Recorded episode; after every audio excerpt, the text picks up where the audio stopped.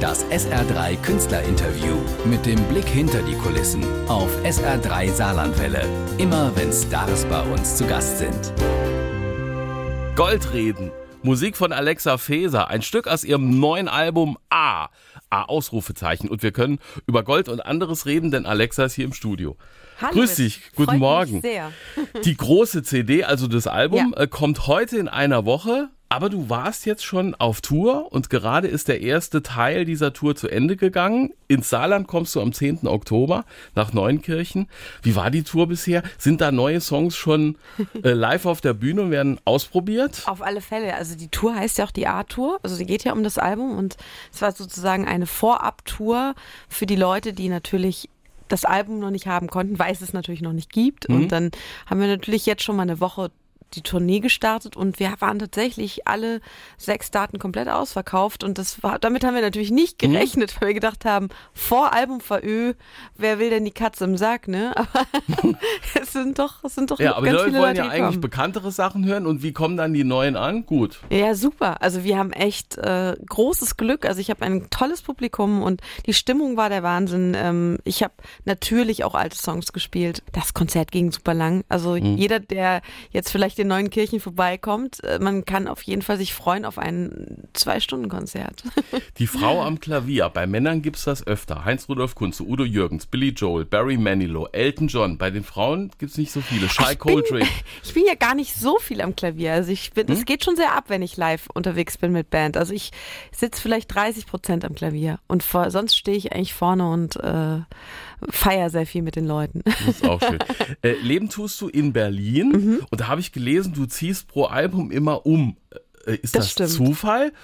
Weil du eh umziehst oder ist das eine bewusste Entscheidung? Jetzt mache ich neue Musik, jetzt muss ich von, was war's, äh, äh, Alexanderplatz Ja, zu genau. jetzt Tiergarten. Richtig. Also Ja. es ist kein Zufall. Es ist tatsächlich eine bewusste Entscheidung, ähm, weil ich äh, merke, dass also ich mu muss das um Umziehen machen, damit es nicht zu bequem wird für mich. Also Echt? ich brauche sozusagen wieder eine neue Umgebung, um ähm, neue Inspiration zu finden. Aber es Und ist doch auch nervig, so es- Kisten packen. Ja, ist es auch. Also ich habe auch einen Deal mit meinen Freunden, dass meine Freunde, dass wir uns untereinander bei Umzügen nicht helfen, weil ich, Ah, ja. weil ich so viel umziehe und Ja. die anderen halt nie. Und deswegen mache ich das immer mit Professionelles Unternehmen, Genau. zack. aber es wird jetzt so teuer. Also Berlin ist ja auch teuer geworden Mhm. in den letzten Jahren und jetzt muss ich mir langsam was an Neues überlegen. Also weil es äh, miettechnisch mittlerweile so teuer ist. Mhm. Also wenn man die Mieten erhöhen sich ja dauernd und das heißt, man nimmt im Kauf immer wieder eine neue höhere Miete zu zahlen und deswegen muss ich mir jetzt etwas überlegen, was ich jetzt mache.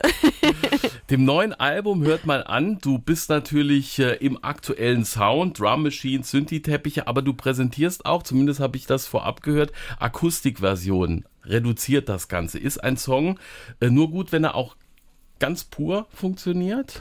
Ach, gar nicht. Das sehe ich gar nicht so. Also das ist jetzt eher Zufall, dass wir das gemacht haben, weil wir es davor auch schon hatten, gedacht haben, dass die Leute sich schon daran gewöhnt haben, dass sie das auch bekommen. Aber ich denke mir, dass sich beim nächsten Album das auch ändern wird. Also ich werde auf jeden Fall auch mal ein Album machen, wo das nicht drauf ist. Und ich glaube, im Gegenteil, ich finde, dass die Songs, die ich gemacht habe, eigentlich genauso mit der Produktion wirken, wie sie sind. Klar schreibe ich sie immer so meistens am Piano oder Gitarre oder so.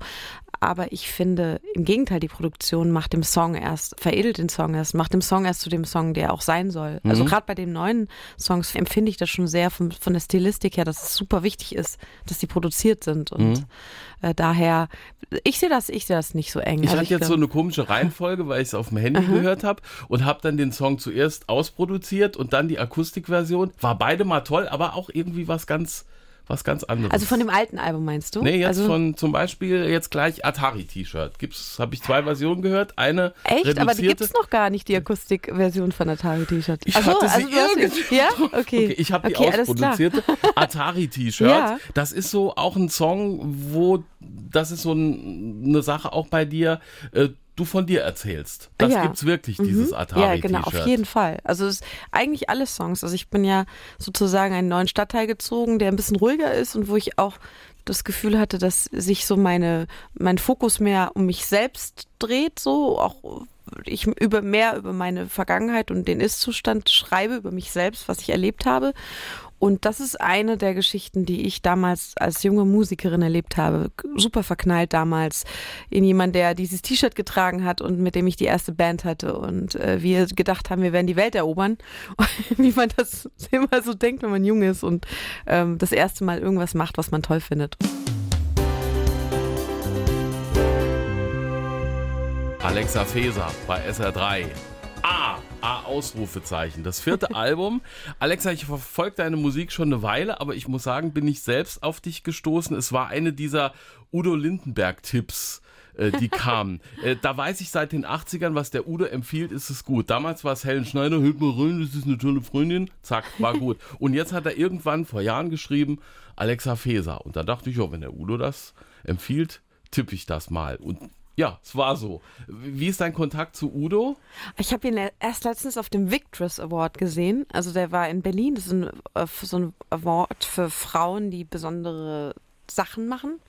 Und sozusagen meine A&R-Frau von der Warner hat diesen Award gewonnen und hat natürlich ihre Künstler gefragt, ob sie Bock haben, irgendwie auch ähm, da zu sein oder eine Laudatio zu halten. Und da war er ja da gewesen und da, ähm, das war auch sehr lustig, weil wir hatten nur einen Backstage-Raum und ich musste mich irgendwie einsingen und proben. Und dann habe ich gesagt, du Udo, ich gebe dir jetzt ein kleines Privatkonzert, ja. weil ich muss mich jetzt hier irgendwie an, einsingen. Er so, ja, ja, klar, sitze ich hier hin. Und dann saß er da und hat mir schön zugehört und gelauscht und ähm, ist, also ich meine, er ist ja eh mega. Also ich sehe ihn ab und an, wenn er in Berlin ist. Ich habe ihn auch schon durch Zufall in meinem Kino getroffen mit seinen ganzen Leutchen und so. Mhm. Hat eine Kappe aufgehabt und eine dunkle Brille, selbst im Kino. Mhm. und ich so, Udo, du kannst dich nicht verstecken, es geht nicht. Und ähm, ja, wenn wir uns sehen, freuen wir uns. Und äh, ich war ja auch schon auf, auf äh, seinem Schiff drauf, auf dem Rockliner und äh, der supportet mich, wo er kann. Also das ist schon sehr, sehr süß von ihm. Ist ein Lieber. Noch ein großer Name. Äh, du hast die Geschichte schon oft erzählt. Ich frage es nochmal. Du warst Stewardess im Tourneejet mit Sting und der ist auch darauf aufmerksam geworden, dass du Musik machst, weil du Ukulele gespielt hast. Tatsächlich, also ich ähm, habe eine Zeit lang, bevor ich sozusagen meinen Plattenvertrag hatte, mein Geld mit ganz vielen Jobs verdient und ich hab, äh, war Flugbegleiterin für so Privatjets und mhm. bin diese äh, Europatournee von Sting geflogen und hatte immer eine kleine rote Ukulele dabei und das war natürlich sehr auffällig, so dass natürlich alle gefragt haben, warum ich die dabei habe und dann hat Sting irgendwann auch mal gesagt, hey, du musst die mal auspacken, mal irgendwas vorspielen. Das habe ich mich natürlich nicht getraut mhm. damals, aber was Tolles, ich durfte zu jedem Konzert immer gehen, ähm, ich durfte auch Backstage an der Seite stehen und der war halt unfassbar super nett und äh, wird eine ganz tolle Zeit, auch mit den ganzen Musikern, also Dominic Miller und Vinny Colaiuta, die waren ja alle mit mhm. dabei. Mhm. Es war wirklich ganz großartig. Backstage zu erleben.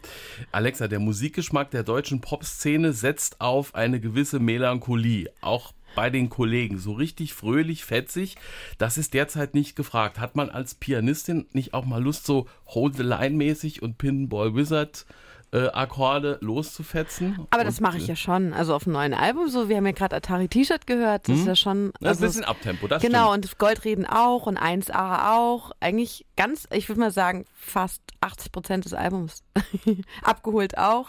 Also ich, ich sehe mich gar nicht irgendwo in der melancholischen Ecke. Gar nicht. Also im Gegenteil. Also ich finde mein Album sehr nach vorne gehend und ähm, hoffnungsvoll und auch und auch sehr abtempolastig. Mhm.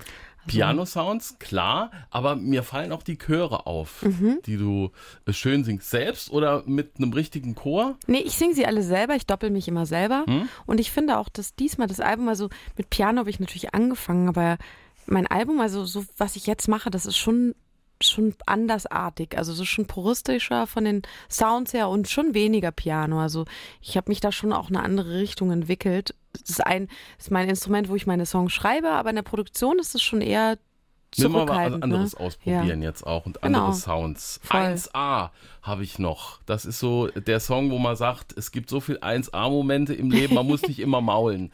Das was, stimmt. Was? Und auch gerade die kleinen, ne? Also ich, ich habe mich darauf beschränkt, auch mal was zu nehmen, was ähm, nicht der Superlativen, den Superlativen entspricht, sondern genau die alltäglichen Momente, die wir jeden Tag irgendwie haben. Und äh, die können ziemlich 1A sein. Auf welchen nächsten 1A-Moment freust du dich?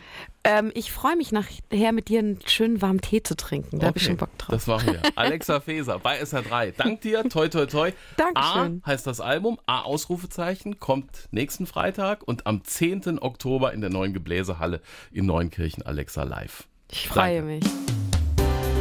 Das SR3 Künstlerinterview mit dem Blick hinter die Kulissen auf SR3 Saarlandwelle. Immer wenn Stars bei uns zu Gast sind.